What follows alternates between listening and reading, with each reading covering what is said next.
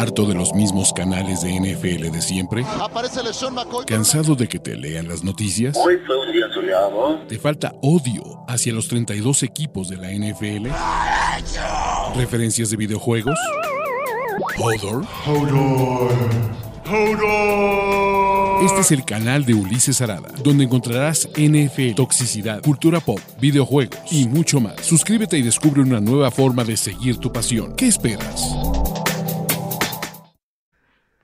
Hola, hola, hola, hola, hola amigos, ¿cómo están? Bienvenidos a esta transmisión de la NFL y sí pueden ver mi timeline de Twitter, pero ahora van a poder ver mis bonitos partidos. Mi nombre es Ulises Arada y antes que nada, muchísimas gracias a todos los que están aquí este sábado 24 de diciembre a las seis y media de la tarde. ¿Por qué? Porque vamos a analizar, a reaccionar y a platicar de lo que ocurrió esta semana 16 de la NFL, que en algunos momentos nos aclara el panorama de playoffs y en otros, pues la neta es que, pues también, también, también, también nos lo pone medio complicado. Pero vamos a arrancar ya saben que los Jaguars ganaron, ya saben que Zach Wilson es malísimo, ya saben que los Jacksonville Jaguars en este preciso momento, en este preciso momento, pues bueno, los Jacksonville Jaguars son líderes de su división, pero pasaron más cosas y arranquemos en Baltimore, donde el mejor equipo de la NFL, cuando tienen a Lamar Jackson, ¿no? Eh, pues el mejor equipo de la NFL, pues la neta es que pues no se rifó tanto, ¿no? Y el mejor equipo de la NFL, a pesar de todo, pues calificó a playoffs. Y a pesar de todas estas cosas cutres, tristes y del riel, pues bueno, van a poder meterse a la postemporada. Y vamos a hacer un pequeño cambio. Miren, vamos a dejar esto aquí, donde ustedes puedan ver los comentarios. Y yo me pongo a poner mi camarita de este lado. Ándele, mira qué bonito, ¿no? Y los Ravens, para bien o para mal, están en playoffs. Y los Ravens ganaron con su esencia. Básicamente 184 yardas por tierra. Sufrieron como todos los partidos, como todos los partidos que, sufren, ¿no? Sufrieron terriblemente para, cerrar estos juegos, pero la defensiva hizo su chamba. Para la defensiva también, pues la neta es que hay que aplaudirles, Esta defensiva de los Ravens está jugando bastante sólida y lleva muchas semanas jugando de forma sólida. Entonces está poca madre. Y Baltimore combinado con otros resultados, muchachos, pues está dentro de los playoffs. Atlanta ya está eliminado. Y la neta es que, eh, pues Atlanta también, ¿no? Eh, con este coaching, y creo que y Mike Smith, no, no es Mike Smith, perdónenme. Y este, y el coach de los Falcons, pues la verdad es que no tomó los malditos puntos, cabrón. Así que, pues ahí estamos, muchachos. Creo que estos Baltimore Ravens, sinceramente, eh, pues Lamar dice que va a volver. Lamar dice que va a volver. Vamos a ver si regresa Lamar Jackson. La buena suerte o la, buena noticia es que por fin, desde la semana 3, un receptor de los Baltimore Ravens atrapó un pase de touchdown. Eh, Arthur Smith, gracias. No sé por qué se llama Mike Smith. Arthur Smith no lo van a despedir porque pues, tiene la paciencia de un nuevo coreback. Pero, pues, Arthur Smith no me ha mostrado absolutamente nada, cabrón. Absolutamente nada, ¿no? Y para los que comparan a los Vikings con los Ravens de la AFC, yo creo que los Ravens traen muchísimo mejor equipo que los Vikings, O sea, los Ravens han tirado ventajas a la basura. No es que les hayan sacado un partido de milagro todo el tiempo. Entonces, eh, Baltimore me parece que aún puede competir por esta división. ¿Por qué, muchachos? Eh, porque Baltimore, este último juego en contra de los, de los Bengals, podría ser la clave. Vamos a ver si sobreviven porque la siguiente semana enfrentan a unos Cleveland Browns que están ya eliminados de playoffs. Así que no, no es cierto. ¿Y contra quién van? La siguiente semana. ¿Quién sabe? Pero el calendario es regalado de los Baltimore Ravens y pueden llegar a la semana 18 con posibilidades de calificar. Señores, el partido que a todos, que a todos nos rompió el corazón. El partido que a todos nos rompió el corazón. ¿Por qué? Porque los chingones del tío Dan en, en una semana, donde además vean esto, en el panorama de playoffs de la conferencia nacional, pierden los Giants, pierden los Commanders y pierden los Seahawks y pierden los Seahawks. Ese es el punto. Todo eso Los Lions no pudieron aprovechar esta oportunidad. Los Lions no pudieron tener un récord ganador porque los Detroit Lions no pueden tener cosas bonitas. Y a los Detroit Lions les corren 320 yardas por tierra, cabrón. 320 yardas por tierra le corren a este equipo de Detroit. Que la verdad es que el 23-37 se ve parejo, pero este partido ni siquiera estuvo parejo. Sam Darnold hizo las jugadas que Jared de Goff pues, lanzó tres pases de touchdown y se ven muy bonitos. aparte, al tercer tight end, Pero Detroit tenía esta oportunidad. Detroit tenía esta oportunidad de meterse de lleno a la pelea de playoffs y la tiró a la basura. Y desafortunadamente, pues ese es el tema. Para los que dicen que los Lions eran puro hype, entiendo que los Lions eran puro hype, pero los Panthers también son una hipermentira, cabrón. La semana pasada los Panthers ni siquiera pudieron meter las manos en contra de los Steelers, cabrón. Este equipo corrió 21 yardas en total para Pittsburgh y, además los Lions habían frenado bien el juego terrestre de, de los Jets, cabrón. O sea, en el papel, en el papel este era un partido para que los Lions no era para que apalearan, pero era para que sacaran esta victoria y Detroit decepcionó, ¿no?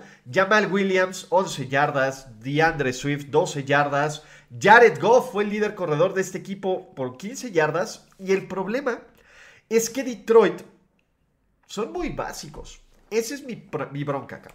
Detroit es súper básico, ¿por qué? Porque si le quitas el plan de juego al que están acostumbrados, estos Detroit Lions pues van a choquear y van a choquear y, solo van a lanzar, lanzar, lanzar, lanzar. DJ Shark sí supera las 108 yardas, todo, pero la inhabilidad de esta defensiva, que además estuvo en el terreno de juego para, ¿por cuánto? Por 35, casi 36 minutos, fue lo que hizo que este equipo de, de Carolina todavía, todavía, todavía tenga posibilidades de ganar esta división y de meterse a playoffs. ¿Por qué? Porque recuerden, los Panthers barrieron, barrieron a los Tampa Bay Buccaneers. Y si Tampa Bay empieza a choquear y si los Panthers barren a los Buccaneers, se va a poner buena esta playoffs. Del otro lado, Detroit todavía tiene posibilidades. Detroit todavía tiene posibilidades de calificar a playoffs, pero el índice de confianza y de hype y de mame en el equipo del tío Dan empieza a caer. Y mi problema con estos Lions es eso.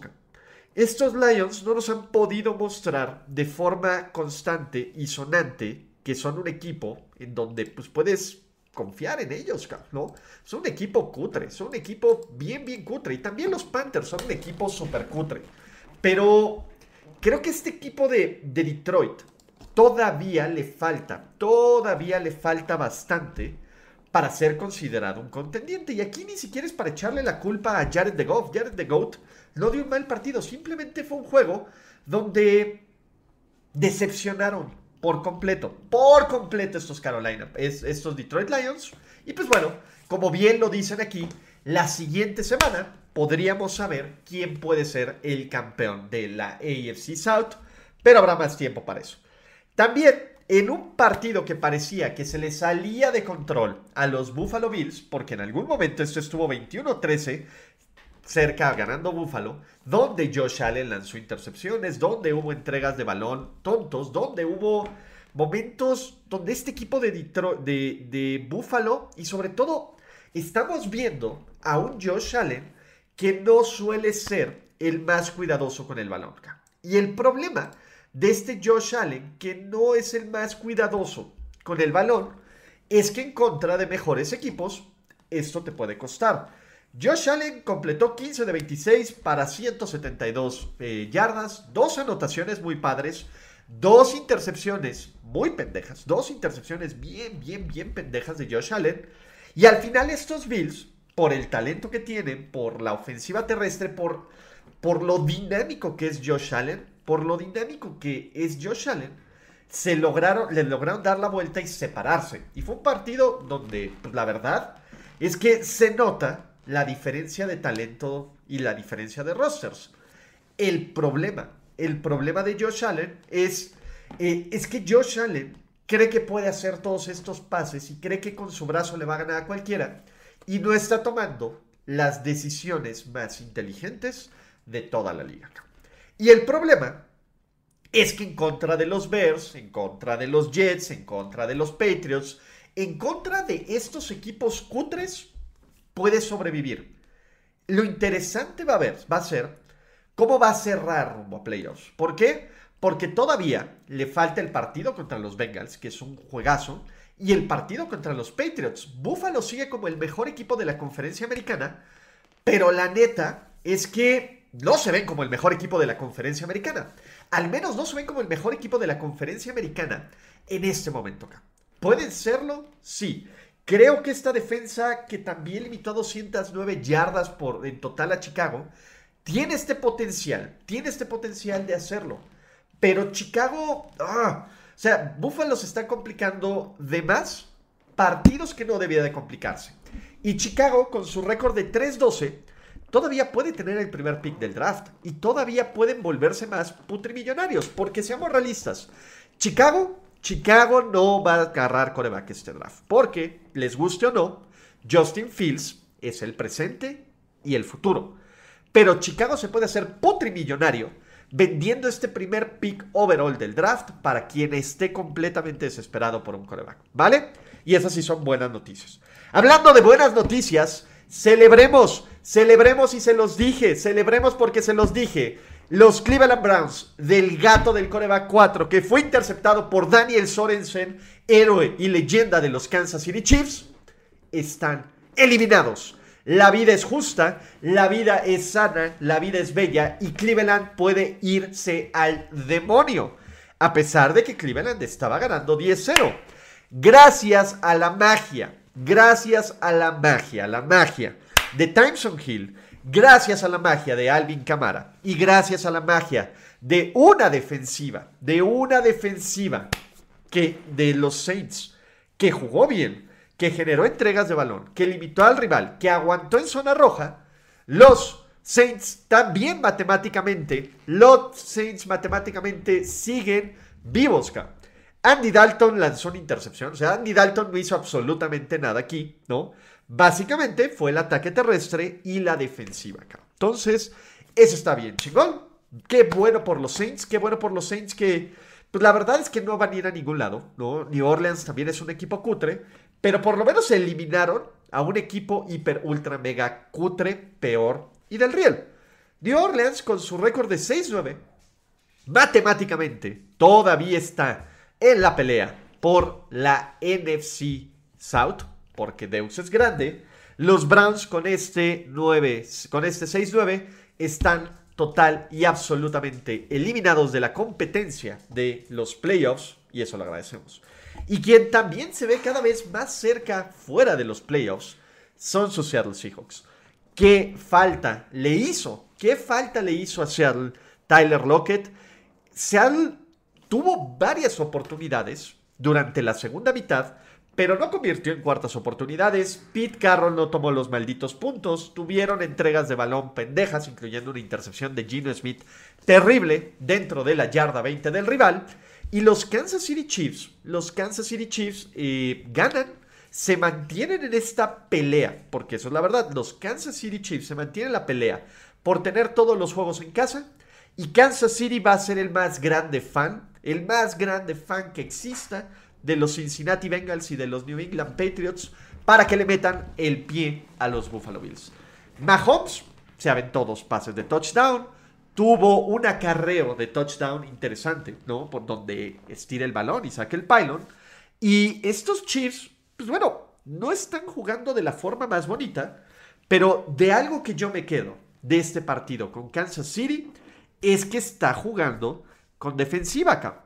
Kansas City está encontrando esta defensiva, limitó un ataque de Seattle que si bien estaba golpeado, pues no era un mal ataque, cabrón. Y este equipo de Kansas City, pues lo permitió 10 puntos, generó una entrega de balón, presionó constantemente a Gene Smith, detuvo en terceras y cuartas oportunidades clave. Todo bien, todo bien para este equipo de Kansas City que necesitaba un partido así. Creo que Kansas City necesitaba un partido en el que se viera dominante. y necesitaba un partido en donde dijeran, miren, todavía somos este equipo que saliendo en nuestro mejor día en el Arrowhead Stadium somos casi invencibles, por bien o mal que juguemos. Y eso, para los Kansas City Chiefs, pues es un paso de confianza. Y Kansas City sigue estando listo para pelear por un boleto en playoffs. No solo, perdón, para pelear por tener todos los juegos de playoffs en casa, ¿no?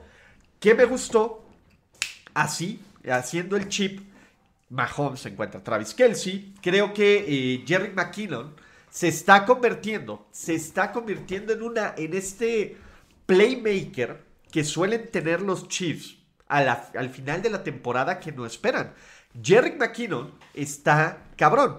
Y por ejemplo, Marco Uzumaki pregunta, Ulises, una duda, si los Bengals le ganan al Bills, ¿se pondrían como el número uno? No, porque Kansas City ha ganado un partido más que los Bengals. Pero si los Bengals le ganan a los Bills y ganan el último partido contra Baltimore y Kansas City pierde uno de los últimos dos juegos, Cincinnati sería el uno de la conferencia americana y tendría todos los juegos de playoffs en casa. No se preocupen, el, ¿qué les parece el martes?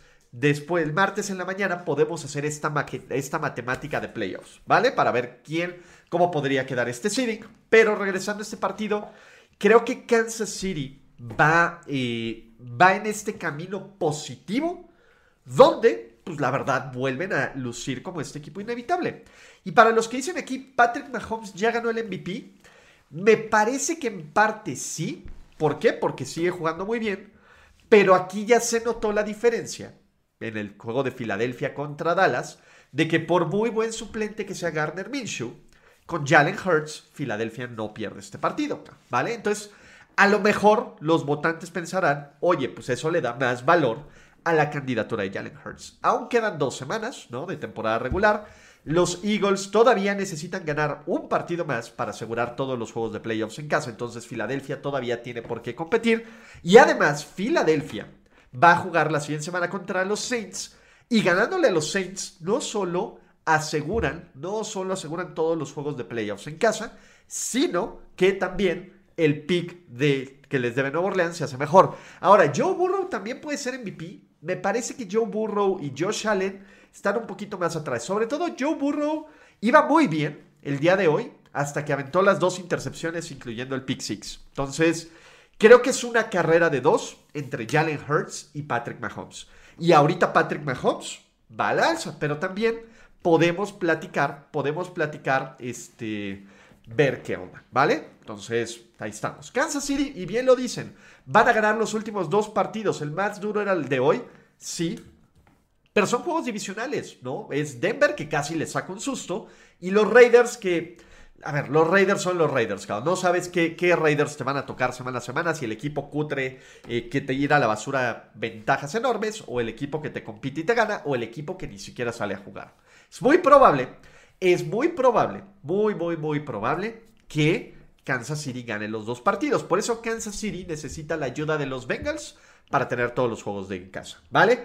Antes de continuar, muchachos, si a ustedes les gusta este contenido, recuerden que tres cosas importantísimas.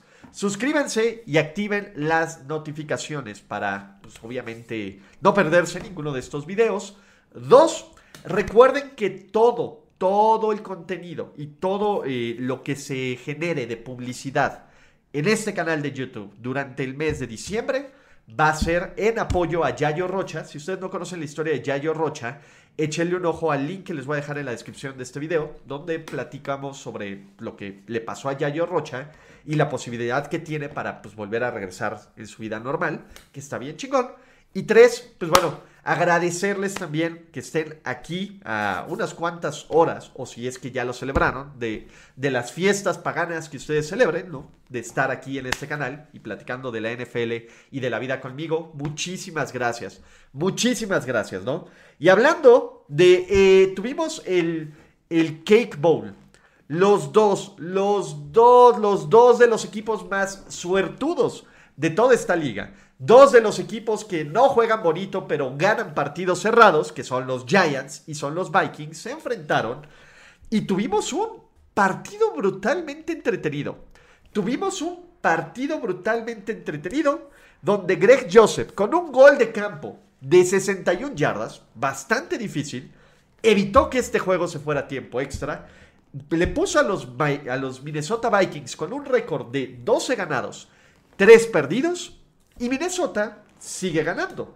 Y Kirk Cousins sigue lanzando touchdowns. Y Justin Jefferson sigue siendo una máquina brutal y absoluta y totalmente dominante, ¿vale?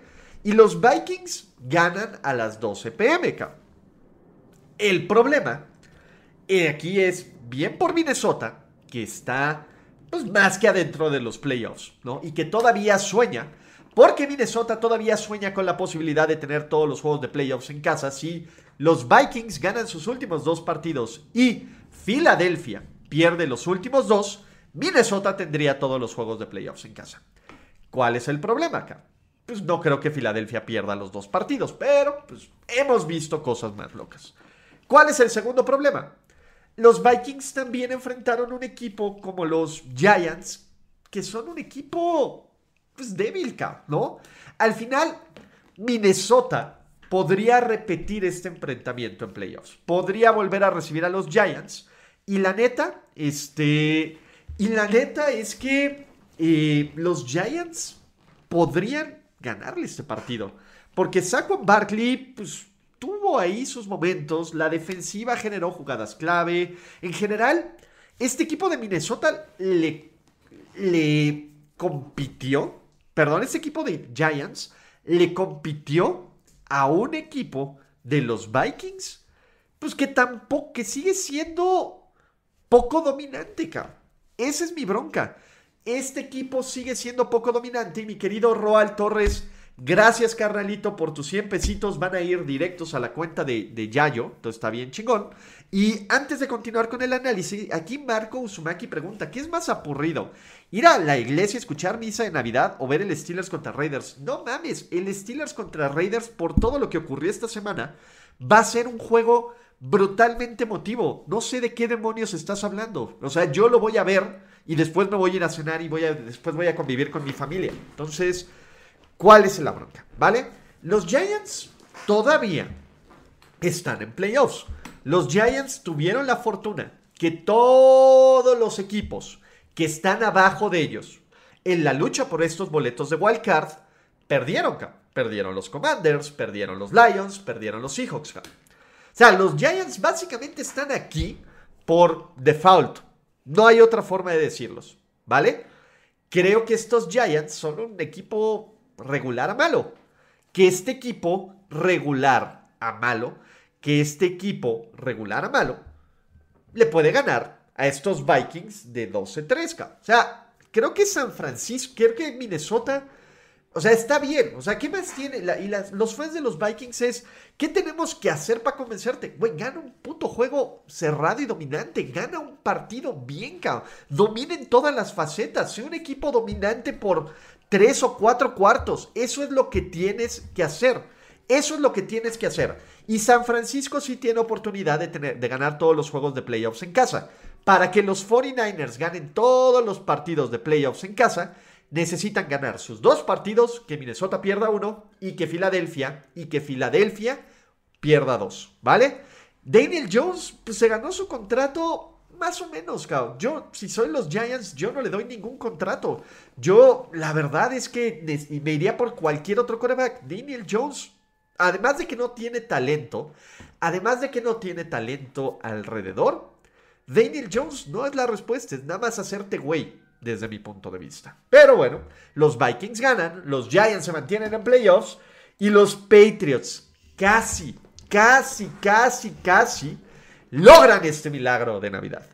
Los Bengals iban ganando, dominando y destrozando por completo a estos Patriots. El 22-0 que tenían en el tercer cuarto no reflejaba por nada el dominio que tuvieron los, Bengals. Sin embargo, sin embargo, pues bueno, ¿qué ocurrió? Primero, eh, Marcus Jones, que es el cornerback de los Patriots, que es la mejor arma ofensiva lo recordarán por haber regresado este regreso de despeje contra los Jets para ganar el partido, por tener este pasecito corto, este pasecito corto de McCorkle que fue touchdown en contra de los Bills en Thursday Night Football. Y lo recordarán ahora por este pick six. Básicamente, ¿no? Tuvieron esta suerte. También Kendrick, este, Jacoby Myers atrapó The Cake, un Hail Mary que jamás debió haber entregado. Pero los Patriots tenían la oportunidad. ¿Por qué? Porque llamar Chase tuvo un fumble estupidísimo. Cuando los Bengals buscaban quemarse el reloj, los Patriots estaban en zona de gol, primera y gol. Y Ramondre Stevenson, el hombre más confiable, el mejor jugador de esta ofensiva, tiene este terrible fumble, tiene este terrible fumble, que termina sellando la victoria de los Bengals. La neta, ¿no? Los que vieron el partido dirán que Mac Jones jugó bien. La neta es que no. Esta ofensiva jugó horrible, cabrón. O sea, en serio, si ustedes se van solo por los stats que están aquí abajo, la neta es que dirán, no, es que los Pats se refaron. No, la ofensiva de Matt Patricia fue horrible, cabrón. A la defensiva, Joe Burrow les hizo lo que quiso hasta que llegó este error, cabrón. Básicamente, los Bengals dominaron por casi tres cuartos y después tiraron y después tiraron a la basura un espectacular y único trabajo que pudo haber sido letal para estos Bengals y para sus aspiraciones de ganar la división y de tener todos los juegos de playoffs en casa, ¿no? Los Pats cada vez más se alejan de playoffs, tienen un récord de 7-8, son un equipo muy malo, que todavía no está eliminado de playoffs, pero casi. O sea, básicamente los Ravens ya amarraron un boleto de wild card. Si pierden los Raiders y ganan los eh, Chargers, los Chargers van a tener amarrado otro boleto de wildcard y el último boleto de wildcard se disputarán los Dolphins entre los Jets y los Patriots. Entonces, es el problema. Y ahí dicen que, este, pues, que Bill O'Brien podría ir al rescate de esta ofensiva, lo cual me voy a cagar 10 mil veces de la risa, cabrón. La verdad es que el problema no son los coordinadores. Bueno, sí son los coordinadores, pero también el problema de estos equipos es el coreback. Mac Jones es un tipo bien limitado. Y creo que tengo que aplaudirle, uno, a los Bengals. Al final, el partido se ve como si hayan sobrevivido los Bengals. Pero Cincinnati sigue teniendo una defensiva dominante. Sigue teniendo un Joe Burrow que antes de que yo lo jinxeara, porque justo ocurrió que dije, Joe Burrow está haciendo a la defensiva de Bill Belichick su perra y viene el pick six. Pero eh, a mí me parece que Joe Burrow tiene esta capacidad de dominar casi cualquier defensiva. La verdad es que me encantan estos Bengals y me encanta esta actitud y me encanta este roster de los Bengals, ¿no? Los Patriots ya están más que muertos, son una mentira. Vámonos. Los que están más que vivos son sus Houston Texans.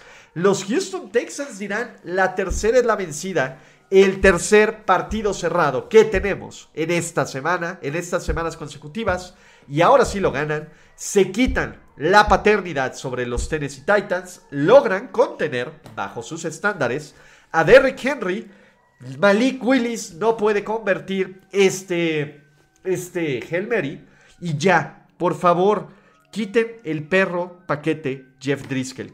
Por favor, dejen de darle la perra bola a Jeff Driscoll porque del brazo del gran Davis Mills, gracias, gracias a pues, un fútbol recuperado de Rex Burhead en una jugada súper fortuita, pero haya sido, haya sido como haya sido, los Houston Texans ganan, se ponen dos ganados, 12 perdidos, un empatado, y los Houston Texans le echan un paro a los Jacksonville Jaguars y ponen buenísima la NFC South, la AFC South.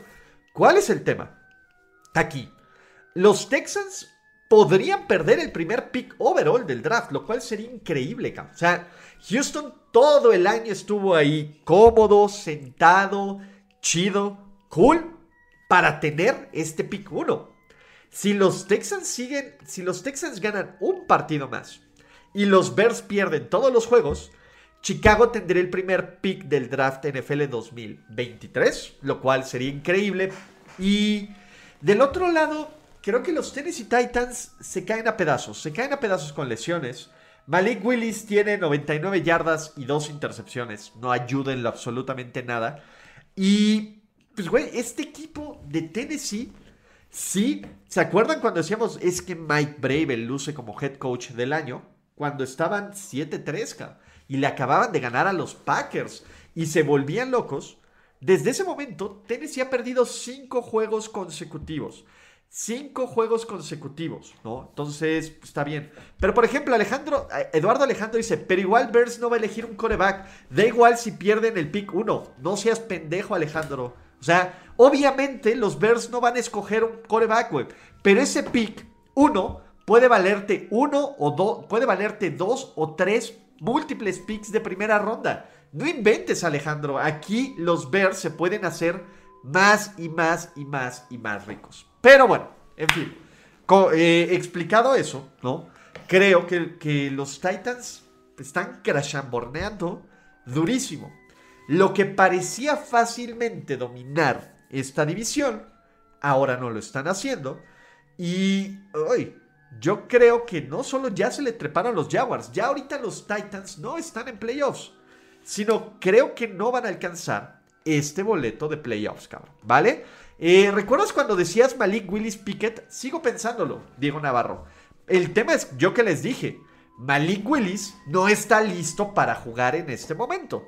Pickett es un güey que está pro rédica y Malik Willis no lo está. El techo, y a ver, yo, a ver, no sé si tú recuerdas, yo sé si tú recuerdas, el techo de Malik Willis es muchísimo más alto que el de Kenny Pickett. Kenny Pickett piensa en Michael McCorkle Jones. Va a estar bien listo, güey. Piensa, es más. En este primer año de Mac Jones y Justin Fields, Justin Fields se veía del riel. Total y absolutamente. Uy, ya vino el organillero a tomarme. A lo mejor se escucha también en el stream. Pero Mac Jones se veía más listo, cabrón. Y más preparado.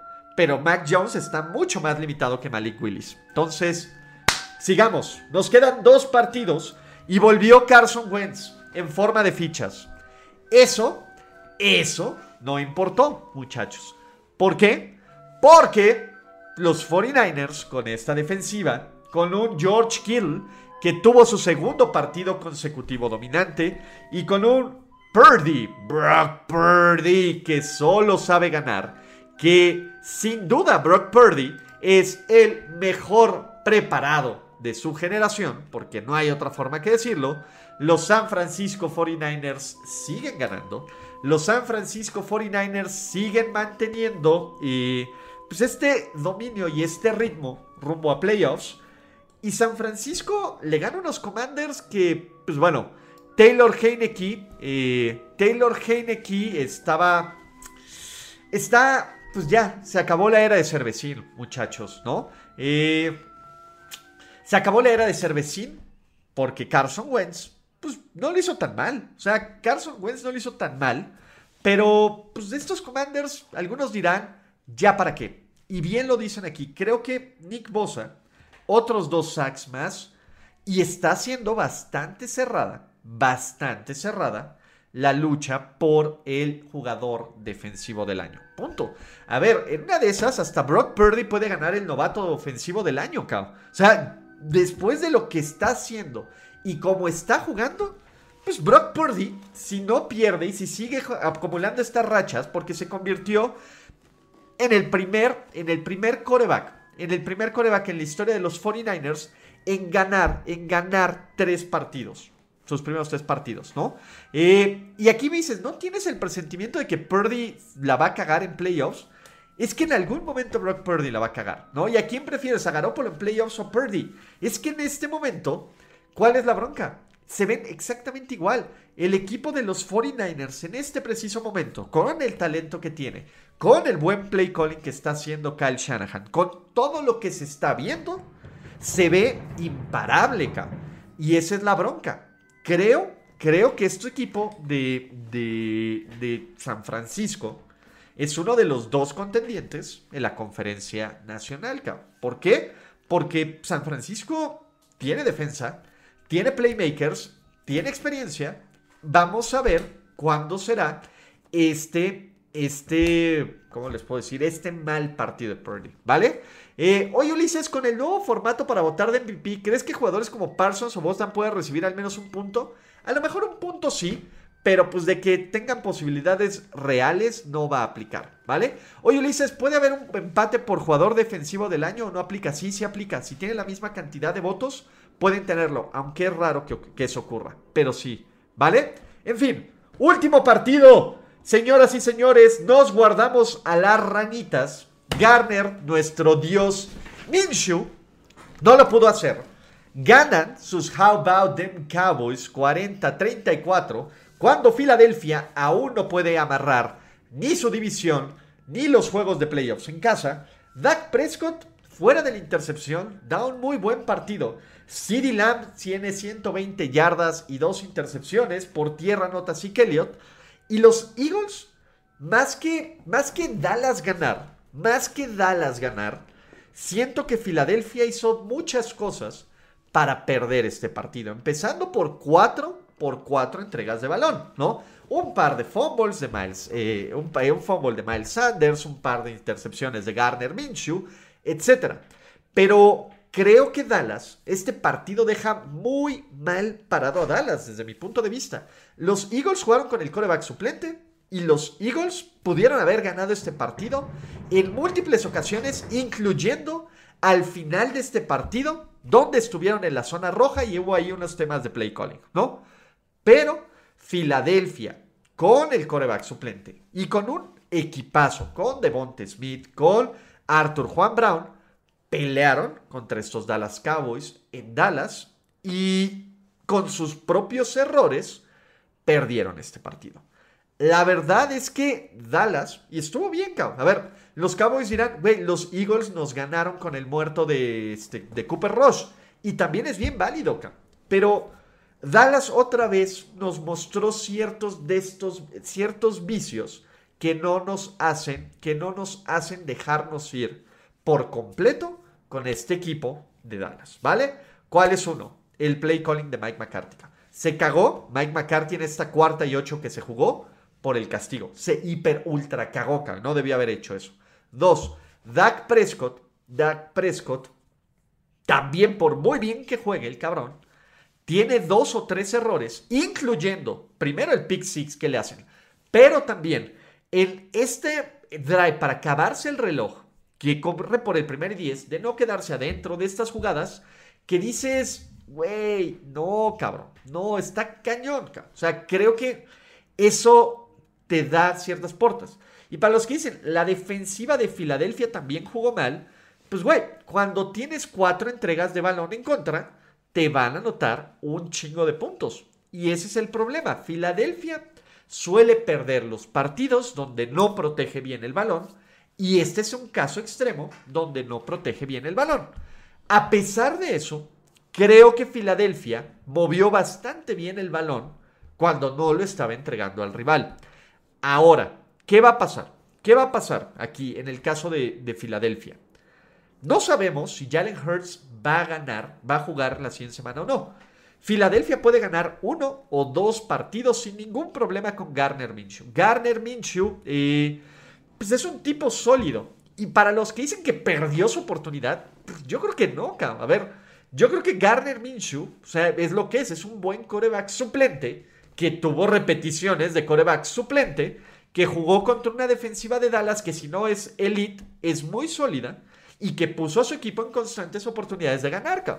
Garner Minshew es una mejor opción de coreback titular que muchos muertos que hay en la NFL en este momento, absolutamente, ¿vale? Y dirán, Ulises hace todo menos reconocer la victoria de Dallas. A ver, Ángel Gutiérrez, ¿qué quieres que te diga? ¿Qué quieres que te diga? ¿Que de aquí Dallas no va a perder y va a llegar a Arizona y va a ser un equipo campeón?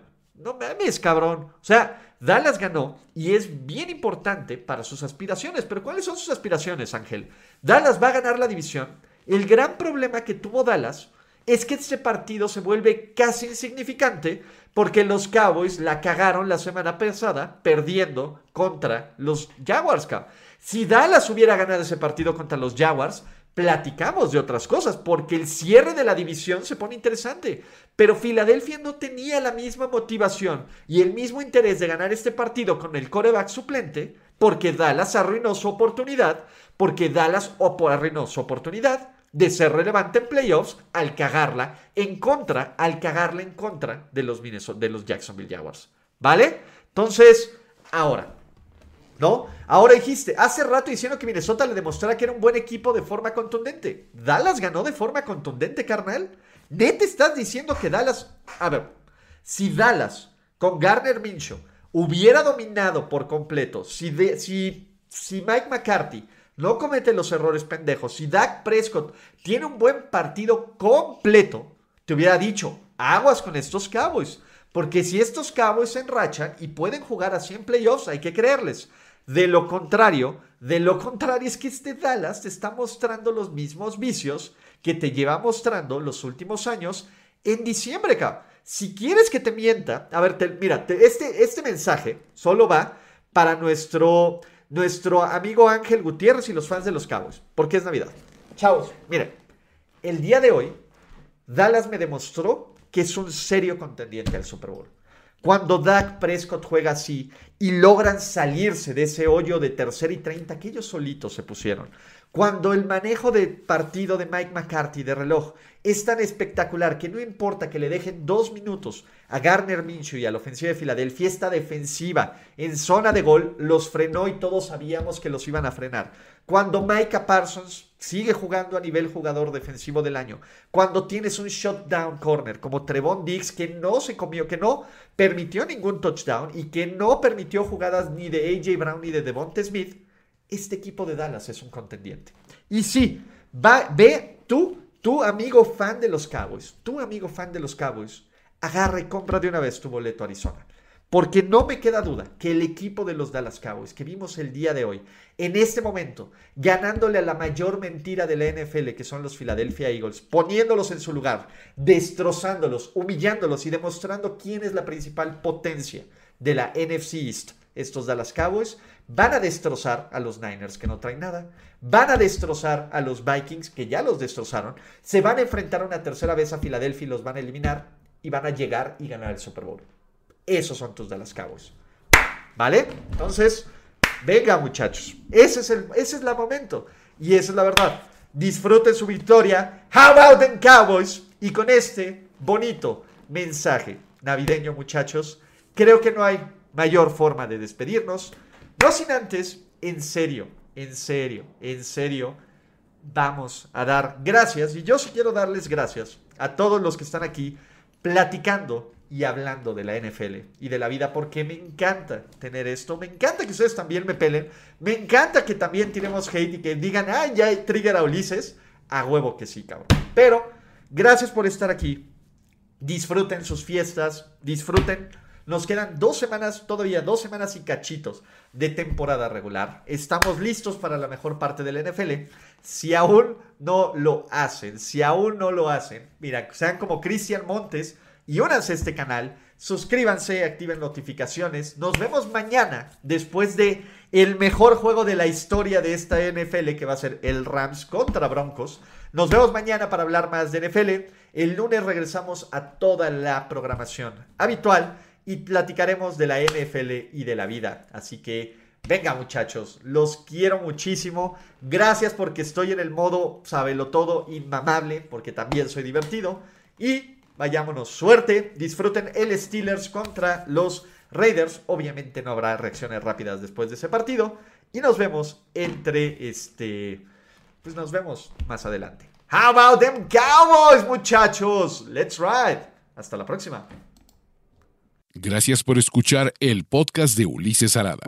No, God! No, God, please, no, no. Esperemos que tus oídos no hayan sangrado tanto. Te esperamos en la siguiente emisión y no olvides suscribirte en tu plataforma favorita como Spotify, iTunes o Google Podcast. Hasta la próxima. Now, give me money, or I shoot him, and I shoot all you motherfuckers.